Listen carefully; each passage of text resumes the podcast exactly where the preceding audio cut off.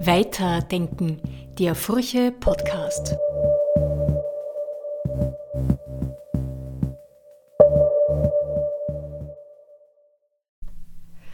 Ich begrüße heute ganz herzlich Lies Hirn bei uns hier im Podcaststudio der Furche. Lies Hirn ist Film, Funk, Fernsehen und Online bekannt als äh, eine der quasi auch sehr breitenwirksamen Denkerinnen und Philosophinnen dieses Landes. Sie hat schon einige Bücher geschrieben über Helden und vieles mehr und jetzt ist ein neues Buch erschienen und erscheint bei Schollnay, nämlich Der überschätzte Mensch, Anthropologie der Verletzlichkeit. Und die wenig originelle Einstiegsfrage wäre natürlich, warum? Warum muss man sich in Zeiten wie diesen der Überschätzung des Menschen und seiner Verletzlichkeit widmen? Ich glaube, es ist gerade jetzt wichtig, sich äh, über das Menschenbild, ähm, das wir alle konserviert haben oder auch kultiviert haben, Gedanken machen, äh, um die Probleme ähm, angehen zu können und auch adäquate Lösungen finden zu können. Wie meine ich das? Das war jetzt sehr einfach und sehr sehr salopp äh, formuliert. Ähm, ich glaube, dass es wichtig ist, mal sich zu überlegen, wo wir den Menschen in unserer Zeit verorten wollen, ähm, als welches Wesen wir ihn ähm, konzipieren wollen äh, und auch, ähm, was unsere Utopie vom Menschsein ähm, äh, sein soll. Ähm, warum ist das so interessant? Im Gegensatz zur Politik oder auch zu der breiten Bevölkerung machen sich nämlich sehr wohl äh, Konzerne, gerade auch im, im Silicon Valley, darüber Gedanken, wie denn überhaupt zukünftiges Menschsein gedacht werden kann. Und da gibt es doch einige, würde ich meinen, sehr dystopische ähm, Menschenbilder, die kursieren und die auch finanzkräftig gefördert werden. Ähm, und all diese Bilder, äh, wie gesagt, überschätzen aber gewisse Fähigkeiten am Menschen oder auch Möglichkeiten, sich technisch weiterzuentwickeln und könnten, so ist auch meine These, ähm, eine große Gefahr für die Erhaltung der Zukunft werden. Und da meine ich jetzt bitte nicht apokalyptisch, dass die ganze Welt ausgelöscht wird, aber es reicht, wenn das menschliche oder die humane Kultur sozusagen verloren geht. Zu diesen digitalen oder technologischen Herausforderungen kommen ja ganz existenzielle Klimakatastrophe, dann sowas wie eine Pandemie, die wir erlebt haben. Da kulminiert doch schon einiges, oder? Da kulminiert einiges und wie gesagt, das wäre so der Punkt, wo man sagt, ja, äh, blöd gelaufen, es ist einfach alles zusammengekommen. Die Frage ist jetzt, wie macht man weiter? Ähm, jetzt will ich nicht sagen, es gibt in jeder äh, Krise was Positives rauszulesen, aber ich glaube, äh, wenn es eine Gelegenheit gibt, dann jetzt diese Aufmerksamkeit zu nutzen und zu sagen, gut, wir müssen uns wirklich mal Gedanken machen, wie wollen wir den, den Menschen weiterdenken, äh, wie sehen wir ihn eingebettet äh, in ökologische Zusammenhänge, inwiefern unterscheidet er sich von anderen Lebewesen, tut tut er das überhaupt? Fragezeichen, großes Fragezeichen. Ähm, und was sind, wie gesagt, unsere Vorstellungen von einer weiteren Evolution? Ähm, wir hatten ja schon eine, die sehr biologistisch gedacht war, ähm, mit den ganzen Verheerungen im 20. Jahrhundert. Jetzt gibt es Szenarien, die sagen, es gibt eine technologische Weiterentwicklung. Da ist dann vom Mind-Uploading die Rede, von der Bevölkerung anderer Planeten etc. Das steht jetzt zwar unter ferner Liefen, aber das äh, Bild vom Menschen, diese eskapistische Hoffnung, wir schaffen es vielleicht auch woanders, die lebt schon auf. Äh, und äh, was mir tatsächlich fehlt oder wozu auch das Buch anregen will, ist, glaube ich, mal die Diskussion auch zu starten aber wie gesagt auf philosophischem Level, ähm, was denn eigentlich dieser, dieser Mensch im ausgehenden 21. Jahrhundert ist. Sie haben schon angesprochen, die Abgrenzungen zum digitalen oder zum Mind-Upload kommen wir noch. Beginnen wir mit dem ein bisschen äh, biologischeren, nämlich der Abgrenzung des Menschen zum Tier. Ähm, der, der, Mensch als das vollkommen andere Tier, das war ja lange Zeit das Verständnis des Menschen. Und Sie schreiben ja in Ihrer Einleitung ganz, ganz schön einen Verweis auf die biblische Segnung, wo es darum geht, dass der Mensch äh, von Gott zum Beherrscher äh, der Erde äh, ernannt wird, sozusagen. Er soll sich äh, äh, Pflanzen und Tiere untertan machen. Wurde natürlich auch dann theologisch missbraucht und mittlerweile auch deutlich anders entwickelt. Es gibt ja auch Schöpfungsverantwortung mhm. in der Kirche, das wissen wir alle. Aber ähm, diese, das wurde ja so interpretiert, und das schreiben Sie sehr hübsch, dass der Mensch dann natürlich der ist, als das Tier, das nicht von anderen Menschen gegessen wird. Also er steht am Ende der Nahrungskette, dieser, dieser Mensch. Können Sie das noch einmal ein bisschen ausfalten? Ja, nicht einmal nur jetzt von den anderen Menschen, weil das ähm, haben wir auch bei anderen Tierarten, äh, aber überhaupt äh, sich aus dieser Fleischlichkeit und dieser, dieser, dieser Vulnerabilität des Fleischlichen rausnimmt und sagt, also für mich äh, gelten ganz andere Spielregeln. Äh, die lassen sich aber so jetzt eigentlich nicht biologisch verorten, sondern die sind tatsächlich, könnte ich jetzt sagen, eine Idee, eine Abstrahierung. Ähm, und dieser Punkt, denke ich, also ich will jetzt nicht zu einem, einem goldenen den Ursprung zurück, ja, nicht missverstehen. Also jeder, der mal in der Situation war, äh, in der Wildnis zu sein oder in einem Urwald, fühlt sich da sehr verletzlich ähm, und sehr ausgeliefert. Das ist kein schönes Gefühl. Ähm, aber mir geht es darum zu sagen, diese Idee ist etwas sehr Interessantes, weil die macht etwas mit uns. Und wir hätten ja zwei Möglichkeiten gehabt, mit dieser Idee umzugehen, also uns sehr verantwortungsvoll zu zeigen äh, und uns als Teil dieser, dieser, dieser, ähm, dieser Umwelt, dieser Mitwelt wahrzunehmen und unsere Verantwortung anzunehmen. Oder wir stellen uns drüber und sagen, wir nehmen uns, was wir wollen, zu unserem eigenen Gebrauch. Es geht quasi nur um unsere eigene Weiterentwicklung von unserer Spezies. Und da sehen wir schon, äh, jetzt nicht nur kulturell, sondern auch in all den großen Ideologien, dass die einfach wahnsinnig anthropozentrisch sind. Ähm, das ist jetzt ein Vorwurf, äh, der ist jetzt nicht neu. Es gab schon auch im vorigen Jahrhundert von Denkern Einwürfe. Bruno Latour ist vor kurzem gestorben. Donna Haraway schreibt auch als Biologin und Philosophin äh, seit den 70er, 80er Jahren drüber. Ähm, aber jetzt durch die Krisen ist eben die Aufmerksamkeit eine andere. Ähm, und ähm, für mich war dann auch die Dringlichkeit da zu sagen, gut, wir schauen es uns jetzt von der Biologie an und von der Soziologie, aber was ist eigentlich mit dieser Anthropologie, die so gern vergessen wird und die dann natürlich auch durch all die, die schlimmen Dinge im 20. Jahrhundert zu Recht ähm, äh, mal ins Vergessen oder ins Hintertreffen geraten ist. Aber ich glaube, jetzt gerade auch unter Druck dieser ganzen technologischen Entwicklungen müssen wir wirklich nochmal diese Frage aufwerfen und sagen, wie können wir dieses, dieses Wesen, dieses ähm, Zoonpolitikum auch politisch schützen? Wie können wir sozusagen auch diesen ganzen Verletzlichkeiten Rechnung tragen? Und da ist mir auch wichtig zu sagen, ähm, weil Verletzlichkeit auch im Titel steht, dass ich das nicht als etwas Negatives sehe, sondern etwas, was sozusagen gegeben, gegeben ist und mit dem wir umgehen müssen. Ähm, dass wir es als etwas Negatives sehen äh, und das auf, um jeden Preis vermeiden wollen. Wir wollen länger leben. Äh, es gibt die, diese Verheißungen von Unsterblichkeit etc., zumindest digitaler Unsterblichkeit. Ähm, also mir geht es darum zu hinterfragen, warum wollen wir das überhaupt? Also warum ist diese Verletzlichkeit so negativ? Warum können wir aus der nicht eigentlich etwas Positives gewinnen? Brechen wir es jetzt nochmal runter, auch entlang der vier Kapitel, in die mhm. Sie dieses Buch geteilt haben. Es beginnt mit dem Kapitel 1 Essen. Das ist ein großes, äh, sehr zentral in Ihrem Buch, eben in dieser Frage, wer wird gegessen, wer frisst, isst, wen und warum und was essen oder fressen wir da.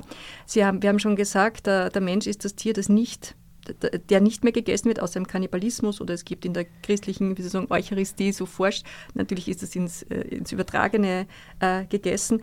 Ähm, ge, äh, es gibt auch in der christlichen äh, Eucharistie, natürlich ist es hier im Symbolischen äh, zu sehen, aber diese Obsession mit, mit fleischlicher Nahrung und gleichzeitig gepaart mit dem, dass wir das Tier dann möglichst unsichtbar machen wollen auf dem Teller. Also auf dem Teller ist dann das Fleisch und vorher ist das Tier. Und die Grundfrage ist, wann wird das Tier zum Fleisch? Wie würden Sie das sehen? ja, nicht nur wann wird das Tier zum Fleisch, sondern auch welches Tier wird zum Fleisch.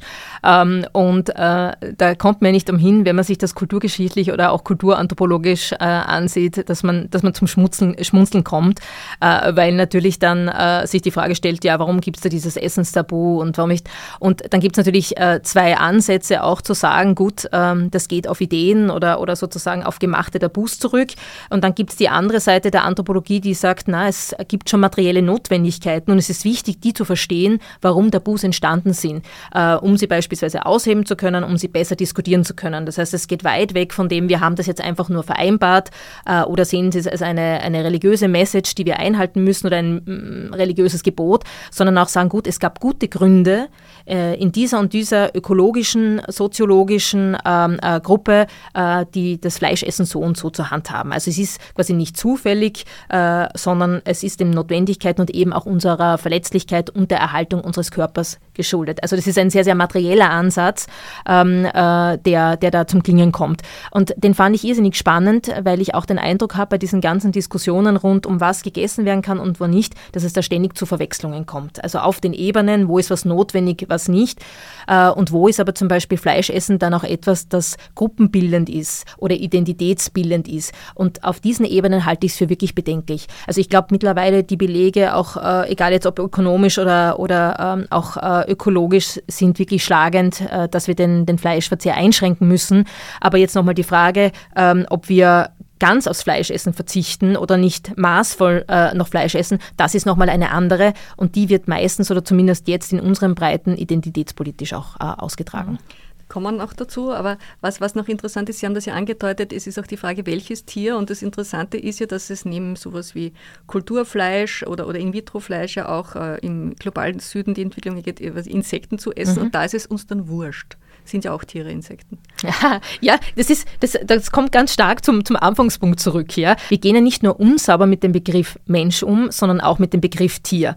Und das finde ich tatsächlich schlagend, weil wir einfach beliebte und unbeliebte Tiere haben, wie es jetzt mal salopp heißt. Ja? Und die beliebten, da können wir es uns überhaupt nicht vorstellen. Das ist ein mördermäßiger Skandal. Äh, das kann man rauf und runter schreiben. Und dann gibt es Tiere, ja, wenn die nicht da sind, sind es uns quasi wurscht. Ja? Und das Insekten zum Essen, gut, wobei da viele noch nicht so geübt werden, glaube ich, äh, in unseren Breiten zu sagen, ja, ich möchte das jetzt unbedingt probieren, aber gut, da könnte sich noch eine Bewusstseinsänderung geben.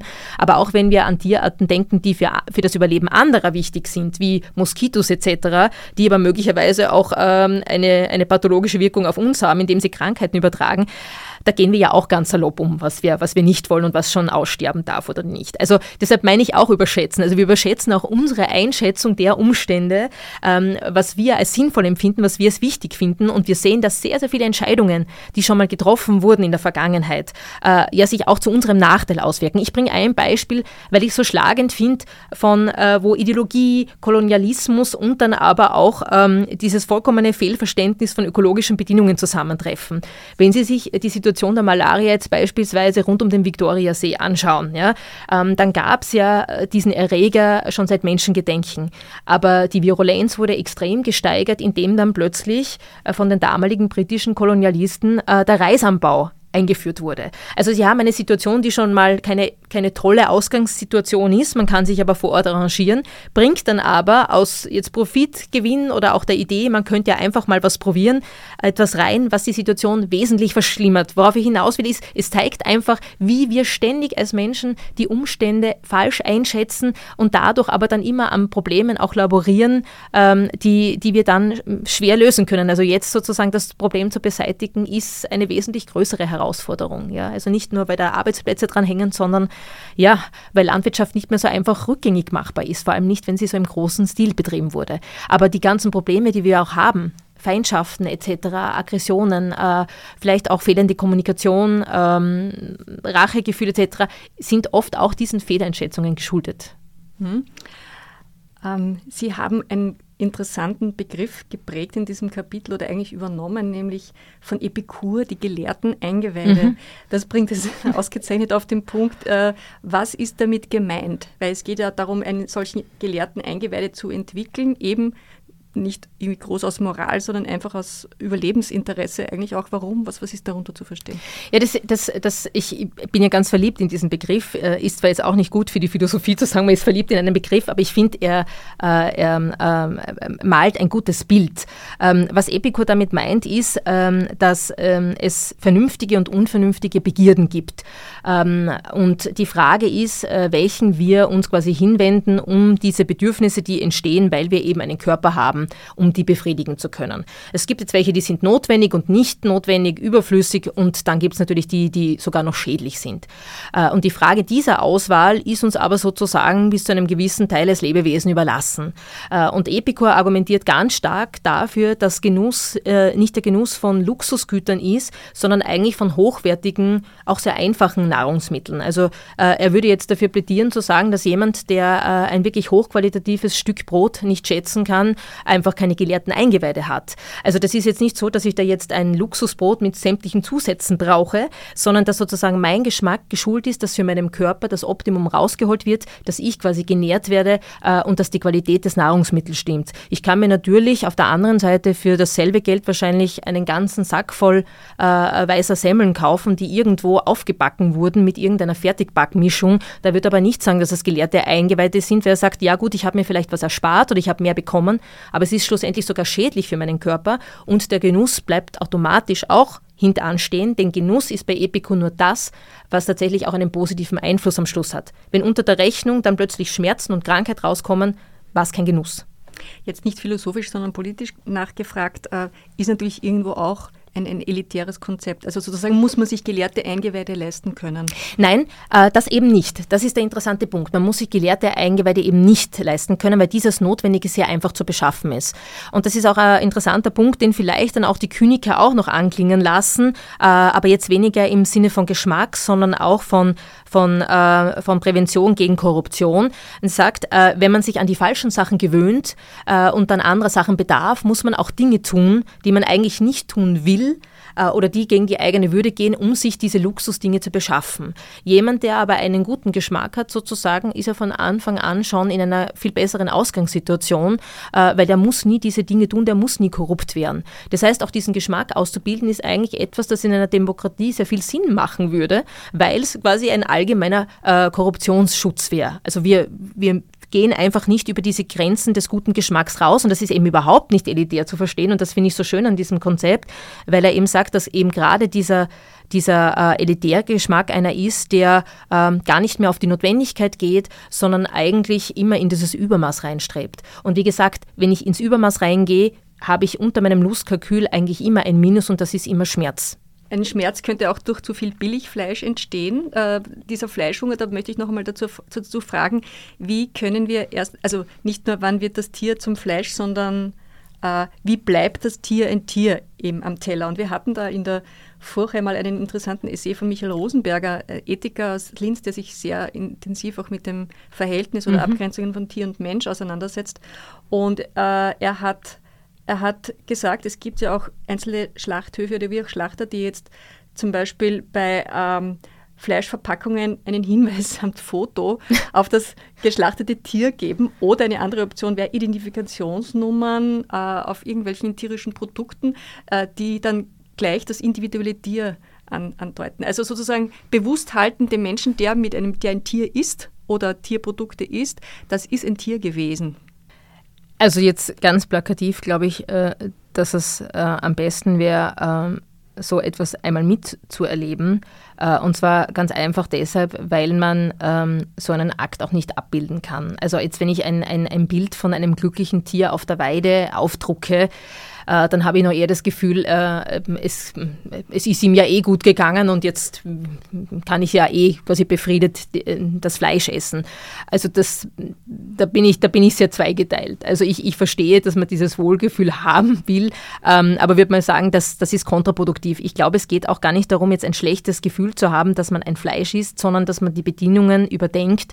Äh, also nicht nur, ähm, welches Tier wird als Fleisch dann ähm, oder zum, zum Fleisch, äh, sondern auch, äh, was ist so die Lebenssituation davor ähm, und ähm, wie wird mir das dann auch kommuniziert, wie nehme ich dann Part äh, an diesem Prozess. Äh, und, und da ist mir einfach noch ganz, ganz, da sind einfach noch ganz, ganz viele Leerstellen dran. Ähm, was ich positiv finde, ist, wir handeln uns vor. Ähm, es gibt jetzt auch ähm, durchaus Bewegungen, glaube ich, bei der jungen Generation, das stärker zu äh, zu bedenken. Ähm, aber äh, was äh, der, der Sache, die wir nicht entkommen, ist der Gewalt, die dazu führt, dass es dann dieses Fleisch gibt. Und ich glaube, all die Dinge, die uns darüber hinwegtäuschen wollen, äh, Plaketten mit ähm, Abbildungen von Weidelandschaften und glücklichen Tieren, sollten uns nicht darüber hinweg äh, täuschen, dass das einfach auch ein Gewaltakt ist und dass dieses Verzehren auch Teil ist unserer Erhaltung. Äh, und äh, es gibt ja jetzt auch Diskussionen schon und nur um zu zeigen, wie weit man es auch noch treiben könnte, ähm, dann zu überlegen, ähm, was ist, wenn Pflanzen eine höhere Sensibilität hätten, was tun wir dann? Ja? Ähm, es wird dann keine Pflanzen mehr, also es wird dann irgendwann eng für unseren Organismus. Das heißt jetzt nicht, dass ich für Massentierhaltung bin, ganz im Gegenteil, aber ich glaube, dass diese Bewusstwerdung Ausbreitung dieses gewaltsamen ähm, ähm, Elements, das wir nicht auslöschen können, eines ist, das auch zu dieser Verletzlichkeit dazugehört. Ja? Das können wir nicht überwinden, wir können es uns auch nicht schön malen. Wir können Bedingungen verbessern, aber dieses kleine Element wird immer bleiben. Ich glaube nicht, dass der Rosenberger eine geschönte Abbildung hier gehabt hätte. Ich stelle mir es nur jetzt andersrum zugespitzt vor, weil so ungefähr wie bei den Zigarettenpackungen könnte man auch sagen, man macht ein Schlachthof-Selfie, äh, um, um den realen Akt darzustellen, also diesen Gewaltakt, den Sie angesprochen ja, haben. Ja, ähm, aber wenn ich, äh, wenn ich jetzt mir die, also das Beispiel war witzigerweise genau auch in meinem Kopf, ja. Ich habe mir diese Lungenflügel jetzt vorgestellt, ja, vor kurzem erst wieder gesehen. Ähm, auf einer Packung. Ich bin zwar jetzt äh, nicht Raucherin, aber ab und zu Gelegenheitsraucherin gewesen. Ähm, und ich hätte nicht den Eindruck gehabt, dass das ähm, abschreckt, sondern eher, dass man sich daran gewöhnt. Ähm, das ist ja, ähm, jetzt wenn ich darf, bringe ich ein Beispiel aus der Literatur, weil ich es so, so, so schlagend finde. Äh, George Orwell hat ja vor seinen, vor seinen großen Romanen wie 1984 und, und Farm der Tiere, passt jetzt gerade gut dazu, ähm, äh, ja auch als Kriegsberichterstatter geschrieben und Dokumentationen gemacht äh, über den spanischen Bürgerkrieg. Und er ist draufgekommen, seine Exemplare verkaufen sich nicht gut, obwohl er eigentlich gute Kritiken hatte äh, und er ein ausgewiesener äh, Schriftsteller war. Und dann hat er gesehen, dass äh, dieselben äh, Berichte aber in Form von fiktiven Stories sich wahnsinnig gut verkaufen und hat sich dann entschlossen, gut, dann steige ich um und versuche meine erste Abrechnung mit dem Sowjetkommunismus mit Farm der Tiere umzusetzen. Also eigentlich fiktiv. Und das ist so der Punkt, der mich jetzt interessiert. Kann da Kunst und Kultur vielleicht der Hebel sein, um sich auch um ähm, äh, dieses, ähm, dieses Motiv auch von, von Mensch und Tier, dieser Fleischkonsum besser anzunähern, als die, äh, die tausendste Dokumentation, die jetzt einfach nur Bilder von einem Schlachthof zeigt.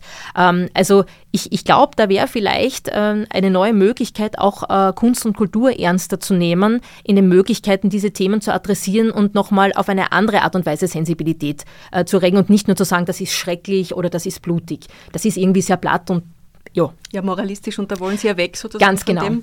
Äh, die zweite Möglichkeit, von diesem Gewaltakt wegzukommen, ist ja neben dem Verzicht, was wahrscheinlich nicht das Blödste wäre, künstliches Fleisch, also In-vitro-Fleisch, äh, äh, Kulturfleisch, wie Sie es bezeichnen.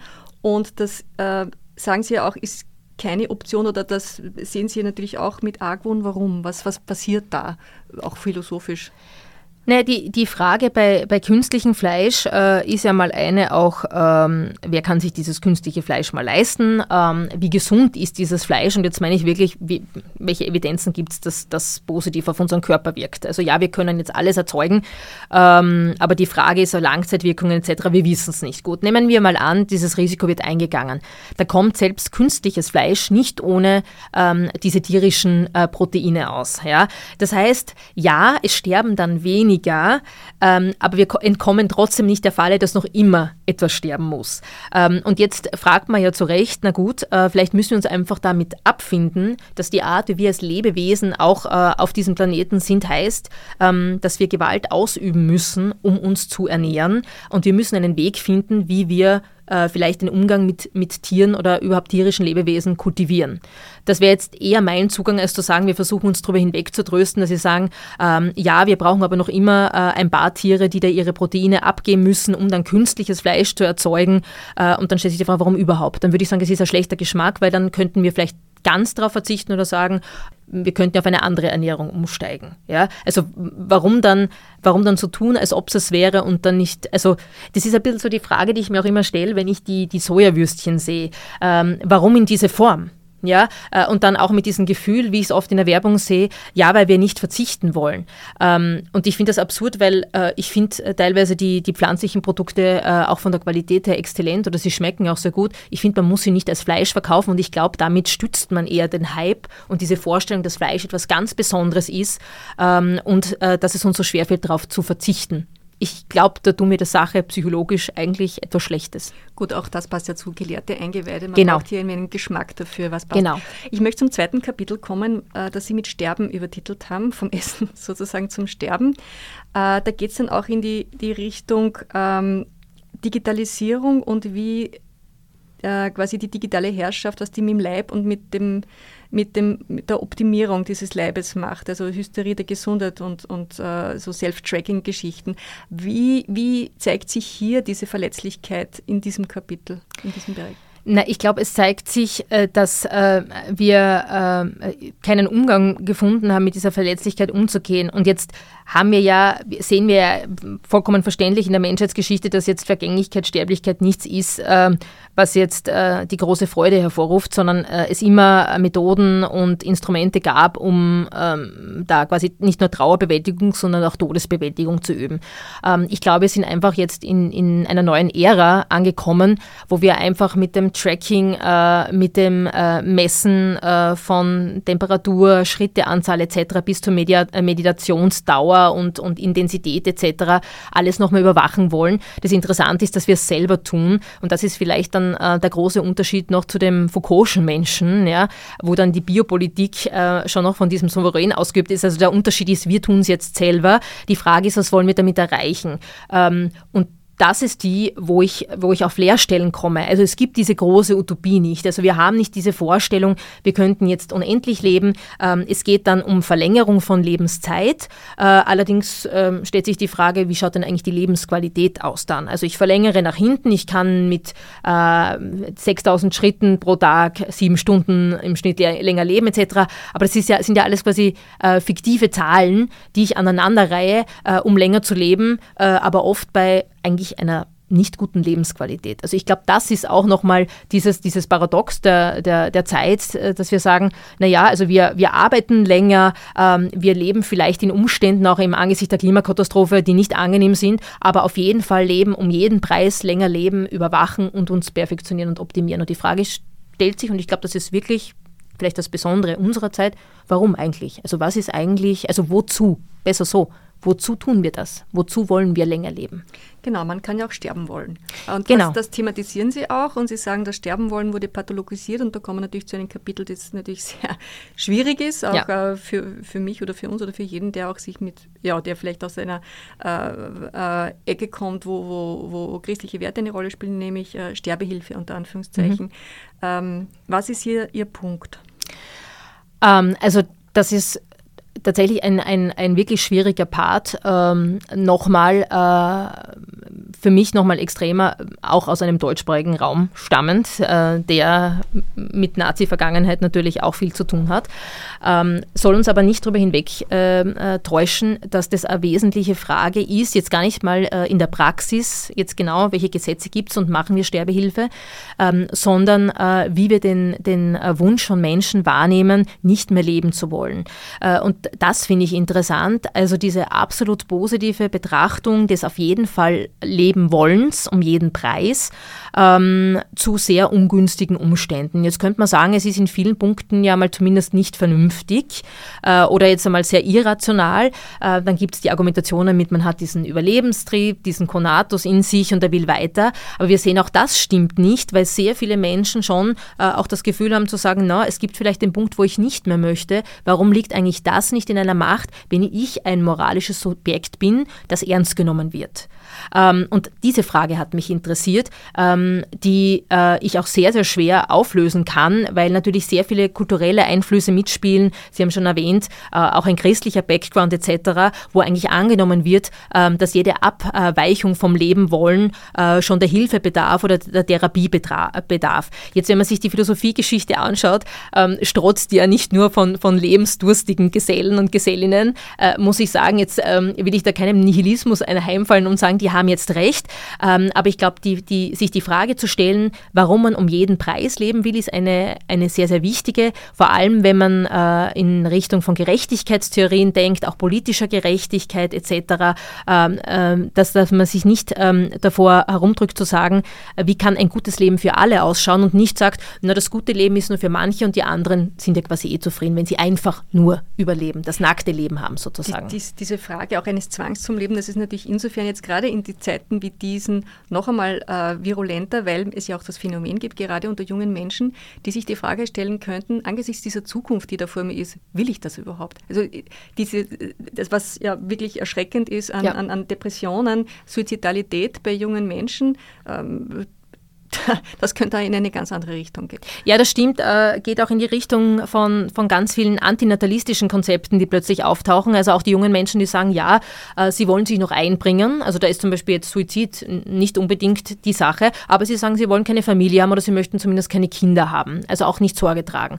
Und da ist schon spannend, sich zu überlegen, okay, womit hat das zu tun? Also wir haben auf der einen Seite mal diese Vorstellung von einer Apokalypse, die uns alle betrifft. Äh, da kann man sich jetzt mehr oder weniger reinsteigern. Konkret konkret wissen wir nicht ganz genau, wie schlimm es wird, äh, aber es könnte arg werden. Hat aber jetzt im Laufe der Menschheitsgeschichte jetzt eigentlich nicht dazu geführt, dass jetzt die Mehrzahl sagt, sie will jetzt keine Kinder haben, sondern es war auch ein Leben äh, mit den Herausforderungen, mit den Umbrüchen etc. Ansonsten wären wir nicht mehr hier. So, also das erklärt es noch nicht für mich. Deshalb hat sich äh, da in, im Laufe auch der Arbeit, der Recherchen, aber auch des Nachdenkens so der Verdacht äh, eingeschlichen bei mir, dass es schon noch etwas mit diesem Begriff des Sorgens zu tun hat und dieser Bereitschaft, Sorge für das Lebendige oder für Lebendiges zu übernehmen. Äh, und da sehe ich auch eine Abnahme. Also eine Abnahme im Sinne für ökologische Fragen ja, aber für andere Menschen, also für andere menschliche Wesen nein. Das heißt, es geht dann sehr, sehr viel um individuelle Freiheit. Man will sich nicht einengen lassen. Man sieht ein Risiko in Abhängigkeiten, in zu großer Nähe etc. und versucht auch das sozusagen auszulagern sei es jetzt staatlich etc., ähm, oder überhaupt ganz zu vermeiden. Und da würde ich sagen, da gibt es schon Tendenzen, die sind sicher auch materiell begründet mit der, mit der Risikosituation, aber auch vielleicht mit ökonomischen Situationen, aber, und das glaube ich auch, ähm, da im Buch zeigen zu können, auch ganz stark ideologisch äh, motiviert und auch von philosophischen Konzepten äh, motiviert. Kommen wir zum dritten Kapitel, das äh, nennen Sie Werden. Und da geht es jetzt ein bisschen ins Prometheische, ähm, auch dahin, wie überwindet man die menschliche Kontingenz, wie geht es auch in Richtung Unsterblichkeit, äh, auch von den, Sie haben das ja schon angedeutet, da gibt es ja diverse Di ähm, äh, theologische Ideen. Äh, angesichts der Klimakatastrophe könnten manche auf die Idee kommen, nicht nur auf den Mars auszuwandern, sondern sich ihr, ihr, ihr Wesen äh, und die Menschen sind digital runterzuladen. Das, mhm. das lässt sich dann leichter die Hitze ertragen. Was ist hier Worin zeigt sich hier die Verletzlichkeit? Und Sie haben ja auch gesagt, jetzt auch gerade im Umgang mit Maschinen, die ja dem Menschen äh, in immer mehr Dingen, Stichwort ChatGPT, überlegen sind oder zumindest auch äh, Terrains erobern, Stichwort Kreativität oder Kunst, die, die vor kurzem noch undenkbar waren. Na, ich glaube, da, da, schlägt jetzt ähm, äh, die Verletzlichkeit eher so in verletzlicher Eitelkeit durch, nämlich im Sinne von, äh, da haben wir schon wieder eine Beleidigung dieser Besonderheit des Menschen und jetzt bei der Kreativität nochmal in einer anderen Art und Weise als davor. Äh, also die Bedrohung durch einen äh, Taschenrechner hat sich bis jetzt zurückgehalten. Ähm, es wird übrigens auch keiner sagen, Kopfrechnen ist deshalb ähm, müßig und man soll es jetzt nicht mehr lernen.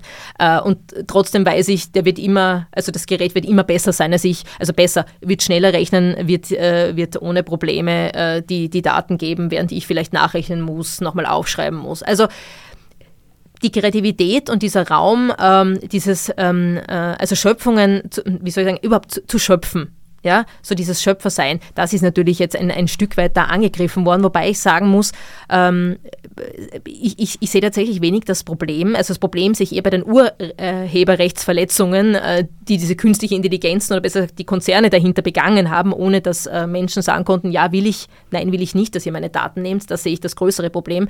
Ähm, die Schöpfungen sind ja äh, zusammengestellte Informationen von ganz, ganz viel Wissen, von ganz, ganz viel Schöpfungsgeist von Menschen. Ähm, insofern äh, würde ich sagen, ja, das ist, ähm, das wird uns jetzt nichts nehmen.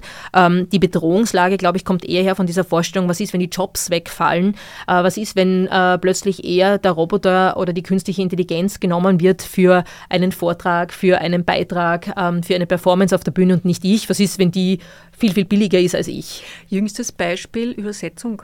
Also es ja. ist jetzt vor kurzem mhm. erst äh, eine neue Technologie bekannt geworden, also angelehnt an KI, äh, die vorspiegeln kann, dass jemand auch selbst eine Sprache spricht. Also das ist jetzt ein bisschen überzogen gewesen. Es, geht, es wurde da Lionel Messi äh, gefaked, sozusagen, dass er erstmals in seinem Leben Englisch spricht.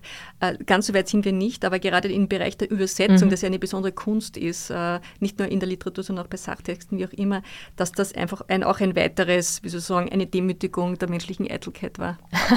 ja, also, ja, ganz sicher. Ähm, äh, und auch die, die, die Bedrohungslage, die mitkommt. Also einfach äh, diese Fähigkeiten, die man sich ja auch, und sind wir beim Überschätzen ja zugeschrieben hat. Ja? Ähm, also wo man sagt, na, diese, diese Sprachfähigkeit, äh, die jetzt andere Tiere, jetzt unter Anführungszeichen Tiere nicht haben, ja, diese Fähigkeit zu, zu künstlerischen Schöpfungen, all das ist jetzt bedroht. Aber wie gesagt, ähm, die Technologie äh, ist ja nicht nur menschengemacht, sondern versucht ja auch Menschliches zu imitieren. Äh, insofern ist halt die Frage, wie stark werten wir die Imi äh, Imitation als etwas wirklich Originelles.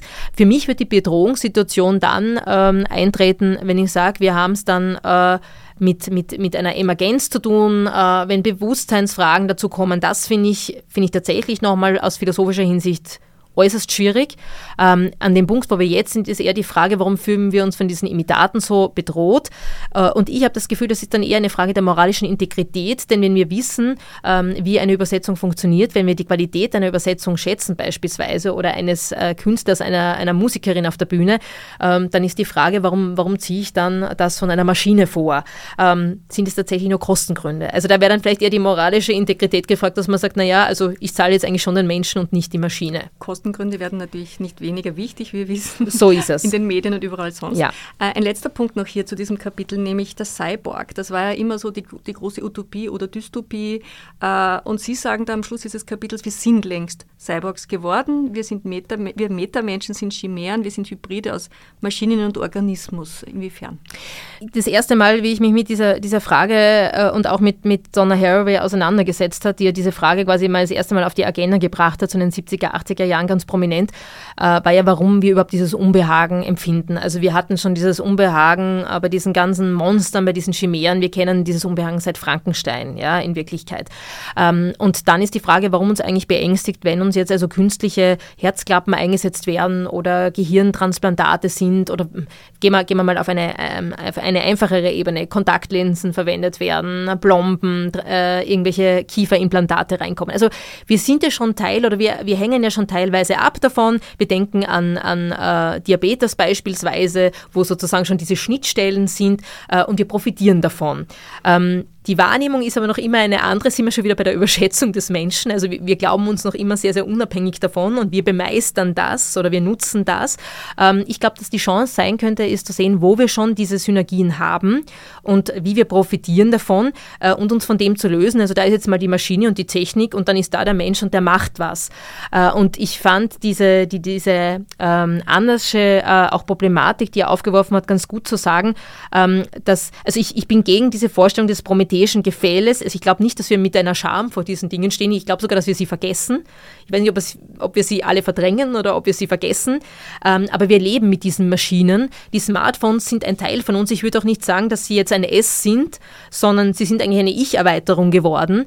Ähm, die Frage, ähm, und jetzt komme ich nochmal zurück, wir haben es in der Mitte schon mal gehabt, ist doch eher, ähm, schaffen wir es, dass wir diese Techniken bemeistern, also dass wir sie annehmen können, dass wir äh, menschliches Wesen nicht ohne sie definieren, äh, versuchen, suchen müssen in Verzweiflung und sagen, was ist denn eigentlich noch unsere Besonderheit, wir müssen da was retten, sondern sehen, dass diese Entwicklung Hand in Hand geht, aber dass wir sie bemeistern lernen. Das heißt, dass wir all diese Triggermechanismen äh, nicht nur politisch, sondern auch äh, persönlich und vielleicht auch im Bildungsbereich äh, wirklich klar am Radar haben weil ich glaube, dass die tatsächlich gefährlich sind, weil sie eben genau auf dieser Ebene wirken, die wir nicht so gerne sehen wollen, nämlich genau in diesem animalischen, tierhaften. Ähm, sie sprechen genau unser Belohnungszentrum an, unsere Triebe an, sie triggern Aggressionen, Affekte. Also all das, was wir eigentlich so als vernünftige Wesen ja gerne vollkommen unter Kontrolle hätten. Also die Ausgeliefertheit kann natürlich jede Mutter bestätigen, die zwei Halbwüchsige zu Hause hat. Das ist, ähm, ja. Ja, genau. Also ich, ein, ein wahnsinnig ungutes Gefühl und ich glaube, da muss man dann auch äh, zur Kenntnis nehmen, ähm, was dann Einzelne tun können können und was wirklich Maßnahmen sind, die eben hier Politik ergreifen muss. Also zu sagen, man lagert äh, die Diskussion um, um äh, die Nutzung von sozialen Medien aus, aber im Unterricht kommen sie vor, das wird schwierig werden. Äh, und wenn diese Plattformen, die ja nicht im luftleeren Raum schweben, sondern Konzernen gehören, äh, nicht von der Politik sozusagen gezwungen werden, äh, dass sie Datenschutzbestimmungen, Urheberrechte etc. schützen, ähm, dann werden wir ein Problem kriegen. Also da bin ich tatsächlich für Regulatorien. Ich glaube, dass die Vorstellung äh, von diesem freien Internet ähm, längst eine, eine, eine absolute Dystopie geworden ist und überhaupt nicht haltbar ist. Und dass es ganz, ganz wesentlich ist zu sagen, gut, ähm, wir müssen uns da sozusagen selber am Krawattel nehmen und schauen, okay, wie, wie, ist da unser Umgang? Werde ich davon beherrscht oder, oder habe ich noch irgendeine Chance, es zu bemeistern? Auch dazu gibt ja, äh, ist ja das geprägt von Monopolen. Also die ganze Plattformökonomie ist ganz natürlich genau. ein eigen, hat sich entwickelt weit, weit weg von politischen Einflüssen oder ja, Einflussmöglichkeiten. Und, und das Schlimme ist ja, es gab ja jetzt auch äh, mit diesem AI-Act und davor dann auch mit den, mit den Versuchen, Urheberrechte Projekte äh, auf den großen Plattformen durchzubringen, das ist ja gelungen nach ganz, ganz vielen Schwierigkeiten.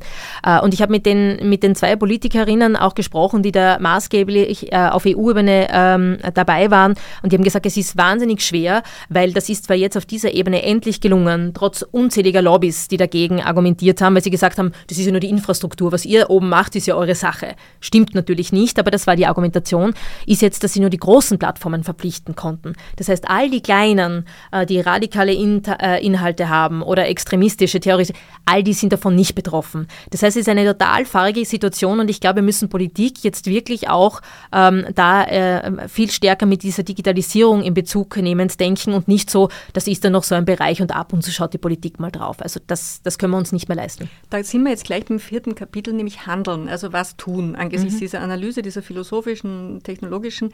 Äh, Sie haben einen äh, feinen Satz hier formuliert. Sie sagen, der transhumanistische Traum von der Verbesserung des Menschen ist nur eine Fortführung des angeblichen Mythos vom Mängelwesen Mensch, das nicht mehr auf die Erlösung durch Gott, sondern auf die Erlösung eines Deus ex machina hofft. Und das sehen wir sogar bei den politischen Diskussionen rund um die Klimakatastrophe, äh, wenn es dann heißt, äh, wir brauchen diese Zuversicht ähm, und äh, wir müssen in die Technologie rein investieren und die löst dann die Probleme. Also wir müssen gar nichts ändern, äh, weder sozial noch im, im äh, persönlichen oder im politischen, aber es gibt dann diese äh, technologische Erfindung, die wird uns dann sozusagen weiterbringen. Ja? Also Technologieoffenheit ist hier das Schlagwort. Äh, ganz genau, ja, wundervolles Wort. Es erinnert mich ein bisschen an die Weltoffenheit des Menschen, ja, ist auch sehr, sehr kritisch zu sehen. Ähm, aber gerade bei diesen transhumanistischen und auch posthumanistischen, also so, was kommt nach dem Menschen eigentlich schon rausdenken, ähm, ist ganz, ganz zentral diese, diese Ideologie dieses Mängelwesens drinnen. Ja? Also ähm, das Spannende ist ja auch dran, um ein Mängelwesen definieren zu können, muss man ja wissen, was eigentlich kein Mangel wäre, also was das ideale Wesen wäre. Und das hat schon einen sehr, sehr totalitaristischen Zug. Und das merken wir ja auch auch nicht nur bei den Konzernchefs oder bei den Projekten, die sie angehen, sondern auch bei den Strukturen im Unternehmen etc. Ja? Äh, oder auch bei den politischen Einstellungen.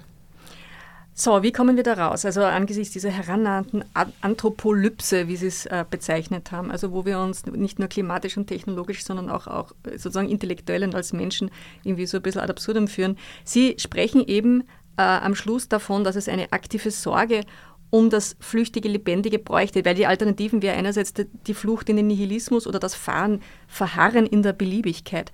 Was wäre denn eine solche aktive Sorge um das flüchtige Lebendige? Na, wir haben schon kurz vorher geredet über die, ähm, über die Arbeiten oder auch Berufe oder Tätigkeiten, ähm, die jetzt ähm, sozusagen bedroht werden oder wir angeblich bedroht sehen. Jetzt nicht nur äh, mit, mit Klimakatastrophe, sondern auch künstliche Intelligenz. Dann gibt es aber auch Bereiche, die sich so gar nicht bedrohen lassen, weil äh, zum einen die äh, Roboter oder die künstliche Intelligenz noch lange nicht so weit ist, äh, das sozusagen zu ersetzen. Sind wir wieder in der Pflege.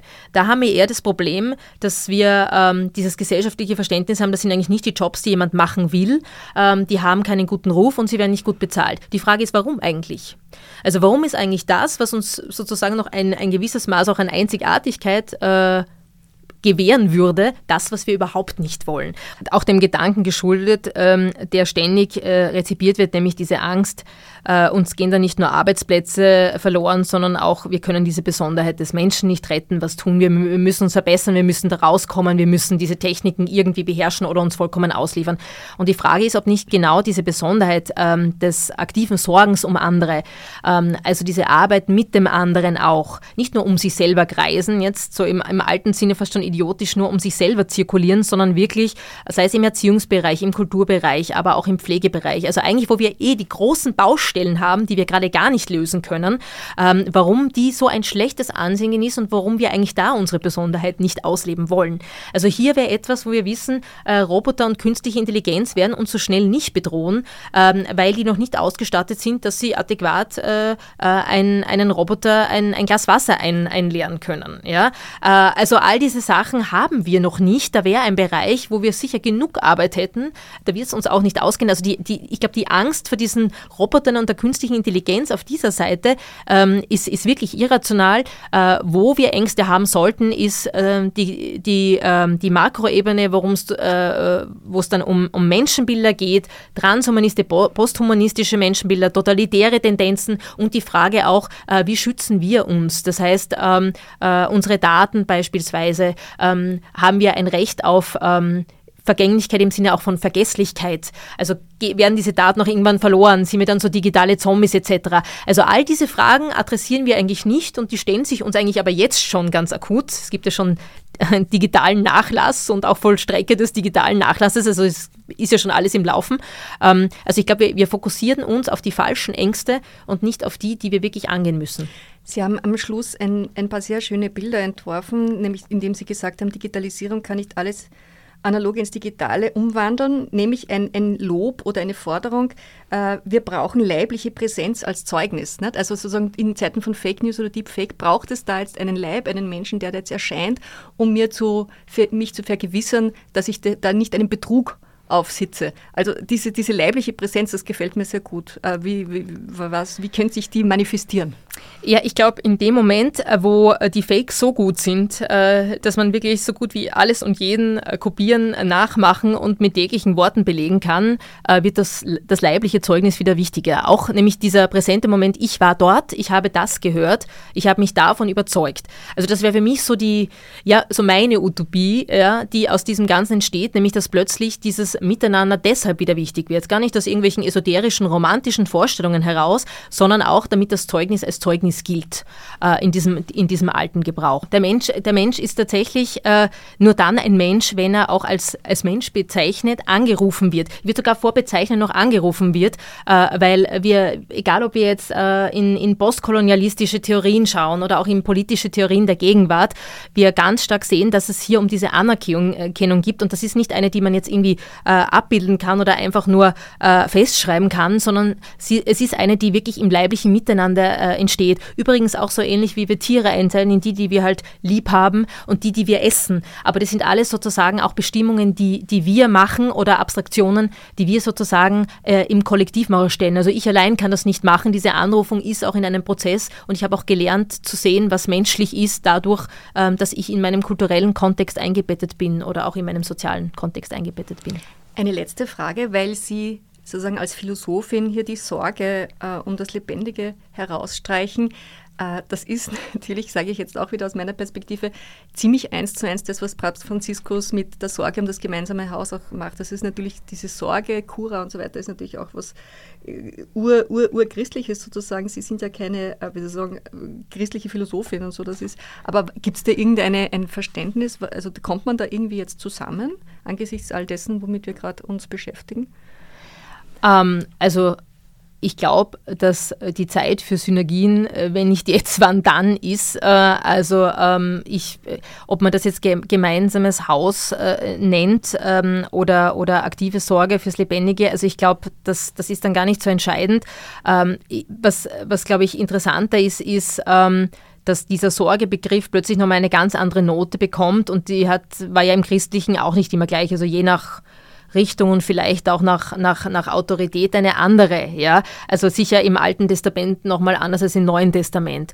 Aber wenn man sich jetzt anschaut, das ist vielleicht der einzige Anschluss, den ich jetzt wirklich ganz konkret finde, ähm, diese Übersetzung dieses Bibelzitats mit Macht euch die Erde untertan, bekommt eine ganz andere Bedeutung, wenn man die Übersetzung sorgt und kümmert euch um die Erde nennt. Äh, und plötzlich ist da ein, eine Verantwortung da, die im anderen überhaupt nicht da ist. Und während im ersten diese absolute Selbstüberschätzung auch rauskommt, ich darf mir nehmen, was ich will, äh, zu, meinem, zu meinem großen Ruhm, kommt beim anderen eine sehr starke Funktion von auf Augenhöhe im Miteinander und diese Ausgesetztheit und Abhängigkeit drüber. Und wir erleben, dass jetzt eigentlich die zweite, zweite Übersetzung die sein soll, äh, die die weiter existiert. Und wie wir wissen, sind wird. auch tatsächlich auch Übersetzungsfehler passiert. So ist es. Das, das, das wurde mir dann auch gesagt, war einer der, der ganz, ganz großen. Äh, und ich fand ihn wirklich frappant, weil bei anderen kann man streiten, das sind dann ganz vielleicht kleinere Bedeutungen, aber das ist wirklich einer der, der großen, die wirklich aber auch die ganze Geschichte des Abendlands schwer geprägt hat. Lies Hirn, ich bedanke mich ganz, ganz herzlich. Das war jetzt ein fulminanter Schluss eines sehr, sehr spannenden Gesprächs. Der überschätzte Mensch, Anthropologie der Verletzlichkeit, also das neue Buch von Lies Hirn, erschienen im Schollnei Verlag. Ein dichtes, nicht allzu dickes, aber umso gehaltvolleres Buch, das ich allen ans Herz lege. Ich freue mich sehr, dass Sie bei uns zu Besuch waren. Danke für die Einladung. Weiterdenken, der Furche Podcast.